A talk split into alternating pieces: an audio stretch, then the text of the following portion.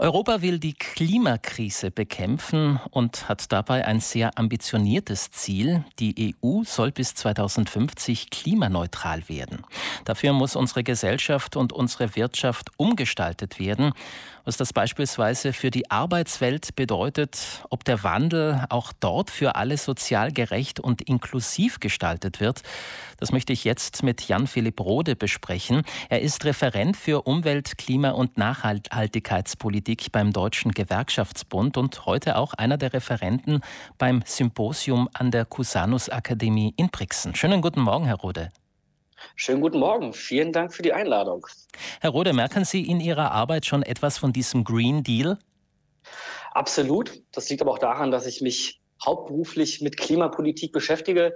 Da spielt der europäische Green Deal spätestens seit 2019, nachdem die Kommission dieses ambitionierte Programm vorgestellt hat, eine enorme Rolle.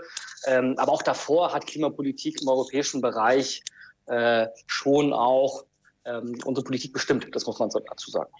Dieser Green Deal der Europäischen Kommission umfasst ja viele Maßnahmen und viele Bereiche. Was steckt da eigentlich drin? Genau, Sie hatten es ja in Ihrer Anmoderation schon angesprochen. Dieses ambitionierte Programm möchte Europa bis 2050 zum ersten klimaneutralen Kontinent werden lassen.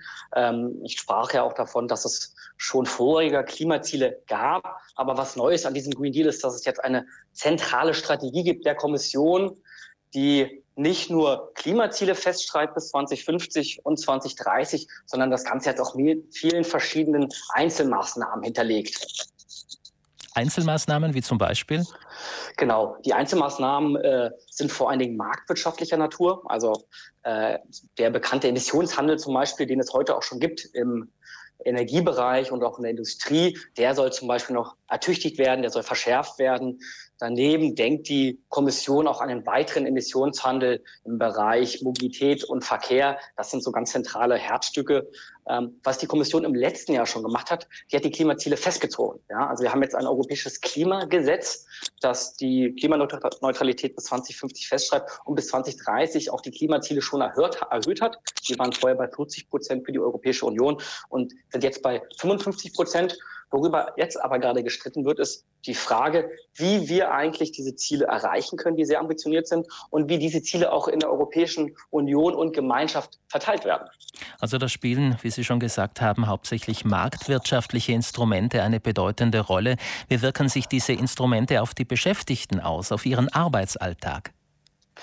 Ja, also ich muss dazu sagen, dass Klimapolitik schon angekommen ist, auch in der Breite unserer Kolleginnen und Kollegen, nicht zuletzt seit der äh, verheerenden Flutkatastrophe im letzten Jahr. Also Klimapolitik bestimmt schon ähm, auch die Debatten in den Betrieben, in den Dienststellen. Die Transformation ist ein, das oder wenn nicht sogar das zentrale Thema. Äh, muss aber dazu sagen, dass der Green Deal an sich ähm, und in seinen Auswirkungen äh, wenig bekannt ist. Ja, also das ist, geht nicht nur unseren Kolleginnen und Kollegen so, sondern ich denke auch in der breiten Öffentlichkeit. Deswegen nochmal besonders Dankeschön, auch dass Sie Ihre Sendung heute Morgen dem Thema widmen.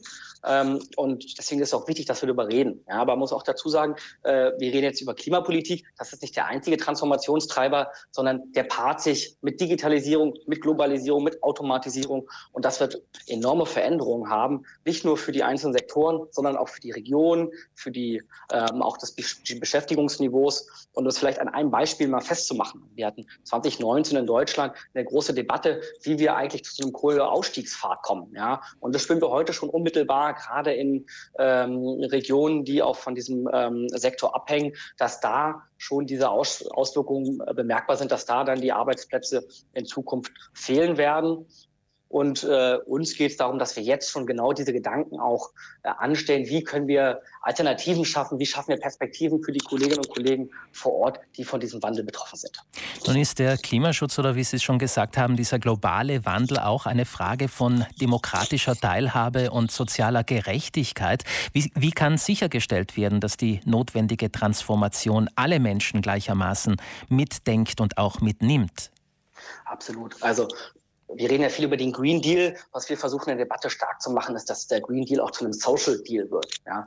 Also dass es nicht nur um diese reine Ziel- und Treibhausgasdebatte geht, sondern tatsächlich, wie schaffen wir eigentlich da in, in so eine ähm, nach vorne gerichtete Strategie zu kommen, die dann Chancen für nachhaltigen Wohlstand in Europa sorgen kann, die auch gute und mitbestimmte Arbeitsplätze bieten können. Und das nicht nur in wenigen Teilen äh, Europas oder sehr konzentriert, sondern wirklich ähm, auch in der Fläche. Und äh, wir sprechen da von, von gleichwertigen Lebensverhältnissen. Ich glaube, das ist zentral und ähm, auch alternativlos, weil wenn wir den ähm, Green Deal nicht zu einem Social Deal werden lassen, dann ähm, haben wir Sorge davor, dass uns da die Akzeptanz, die Zustimmung verloren geht.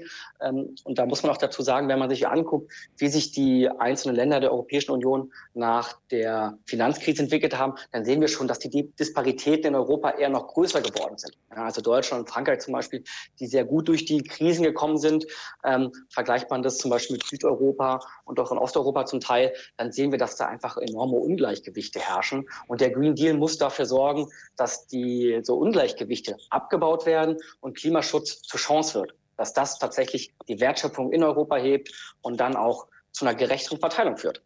Jan-Philipp Rode, die Politik zuallererst ist gefordert, Alternativen zu finden. Inwieweit kann und muss sich aber auch der Bürger oder in Ihrem Fall die Gewerkschaft da einbringen? Genau, wir sprachen ja dann davor, dass äh, die Klimapolitik oder gerade der Green Deal ein Kommunikationsproblem hat. Das haben wir auch festgestellt. Wir haben viele Nachfragen auch bei uns, ähm, die die Debatte einfach einfordern und fragen, was passiert da eigentlich? Erklären uns doch mal, was in Brüssel gemacht wird, aber auch was, was eigentlich national los ist.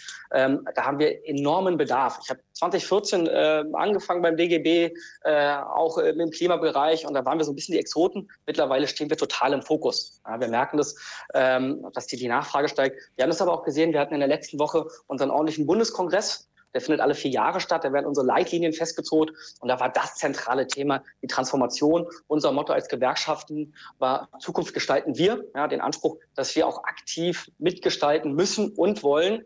Ähm, und äh, da auch einfach der Bedarf so enorm ist. Was wir ganz konkret machen, wir haben viele verschiedene Beispiele.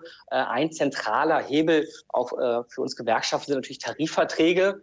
Ähm, das wandelt sich mittlerweile auch dass wir sehen, dass äh, da auch in Tarifverträgen viel stärker diese Transformationsthematik eine Rolle spielt. Zum Beispiel, dass dann in Tarifverträgen ähm, Regelungen getroffen werden darüber, dass in den Betrieben, an den Standorten nachhaltig investiert wird, damit die Standorte zukunftsfest gemacht wird, damit Beschäftigung gesichert wird und gleichzeitig aber auch Aus- und Weiterbildungsstrategien zum Beispiel ins Leben gerufen werden. Also Sie können als Gewerkschaft im Zuge der Verhandlungen zu neuen Tarifverträgen wichtige Impulse für diese Transformation setzen. Dann schauen wir mal, was die nächsten Jahre bringen werden und inwieweit der Klimaschutz auch die Arbeitswelt zum Positiven verändern wird. Jan-Philipp Rode vom Deutschen Gewerkschaftsbund, vielen Dank für dieses Gespräch. Jan-Philipp Rode ist einer von mehreren Referenten, die auf dem internationalen Symposium des Arbeiter-, Freizeit- und Bildungsvereins sprechen werden, heute und morgen in der Cusanus Akademie in Brixen.